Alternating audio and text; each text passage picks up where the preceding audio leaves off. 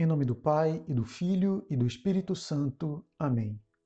Inspirai, ó Deus, as nossas ações e ajudai-nos a realizá-las, para que em vós comece e para vós termine tudo aquilo que fizermos.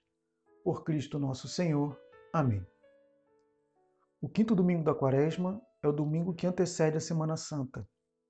Por isso, a reflexão que faremos sobre a liturgia da palavra vai girar ao redor da ideia da salvação que Deus dá ao seu povo por meio de Cristo já fazendo essa aproximação com o que vai acontecer na Semana Santa. Na primeira leitura, vemos que o próprio Deus, por meio do profeta Jeremias, anuncia essa salvação. Isso quando ele diz que firmará uma nova aliança.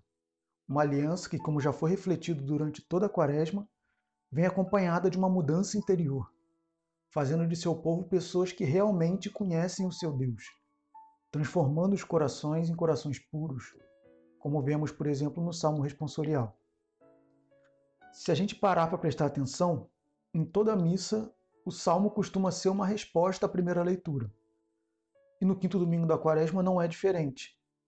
É por isso que o salmo entoado nos mostra esse desejo que existe em nós de sermos salvos, pedindo a Deus que nos salve de nossos pecados e que nos dê um espírito decidido para não desistir diante das dificuldades que encontramos na caminhada.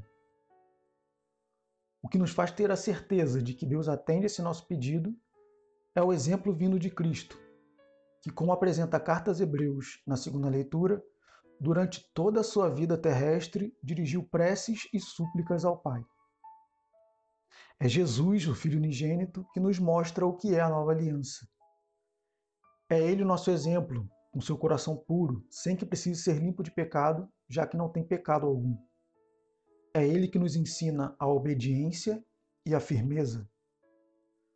Conhecemos muito bem a passagem que retrata a agonia do Senhor no Horto das Oliveiras.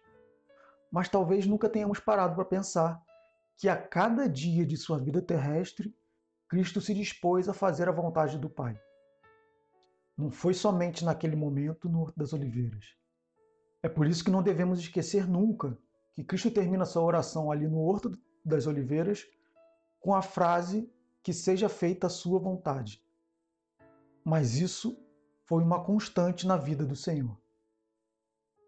E essa frase é o ápice dessa entrega dedicada, desse espírito decidido, da obediência sublime que é a sua morte, que se dá na cruz, a pior das condenações que alguém poderia receber naquela época, e sem ter feito nada para merecer isso. Mas a mensagem de Cristo nunca foi de morte e sim de vida, de esperança, de alegria. E a prova disso nós podemos ver no Evangelho.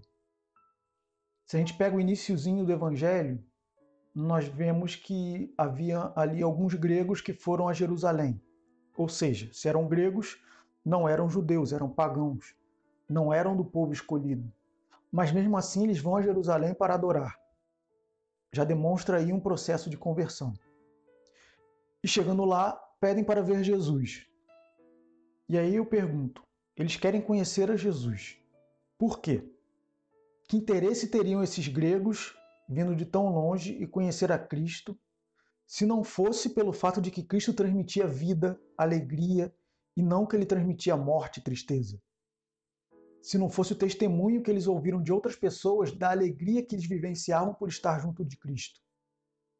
E Cristo, ao saber disso, ao saber desse desejo deles de conhecerem, Cristo revela: chegou a hora em que o Filho do Homem vai ser glorificado. É chegada a hora da nova aliança. Uma aliança que não é mais apenas com os judeus, com determinado povo, mas sim uma aliança que viria para libertar a todos. E aí você pensa: você está errado. Eu li o Evangelho e ele fala de morte, fala que o grão de trigo precisa morrer, que quem se apega à sua vida perde a sua vida. Sim, nesse ponto você está certo. Fala disso o Evangelho. Mas essa não é a mensagem principal. A mensagem principal é que o grão de trigo precisa morrer para gerar frutos, para dar vida.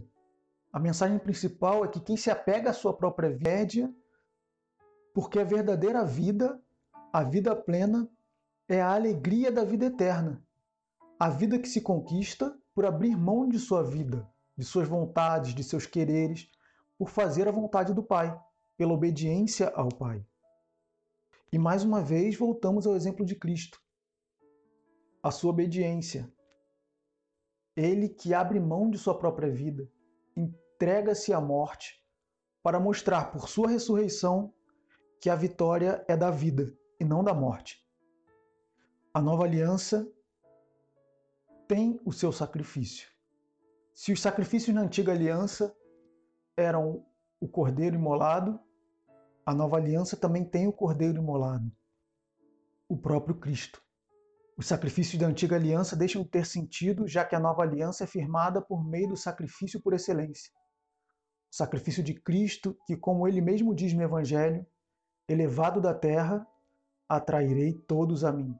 Ou seja, crucificado, Cristo conduzirá dia após dia a verdadeira aliança com Deus, uma aliança de vida eterna. Peçamos a Deus que sejamos capazes de compreender na Semana Santa que se aproxima a grandeza do que Cristo fez por nós ao entregar a sua própria vida, de maneira que estejamos também nós dispostos a entregar a nossa vida por Deus, com a certeza de que assim recebemos a nossa salvação, a vida eterna. Nós vos damos graças, Senhor, por todos os vossos benefícios, vós que viveis e reinais pelos séculos dos séculos. Amém. Em nome do Pai, e do Filho, e do Espírito Santo. Amém.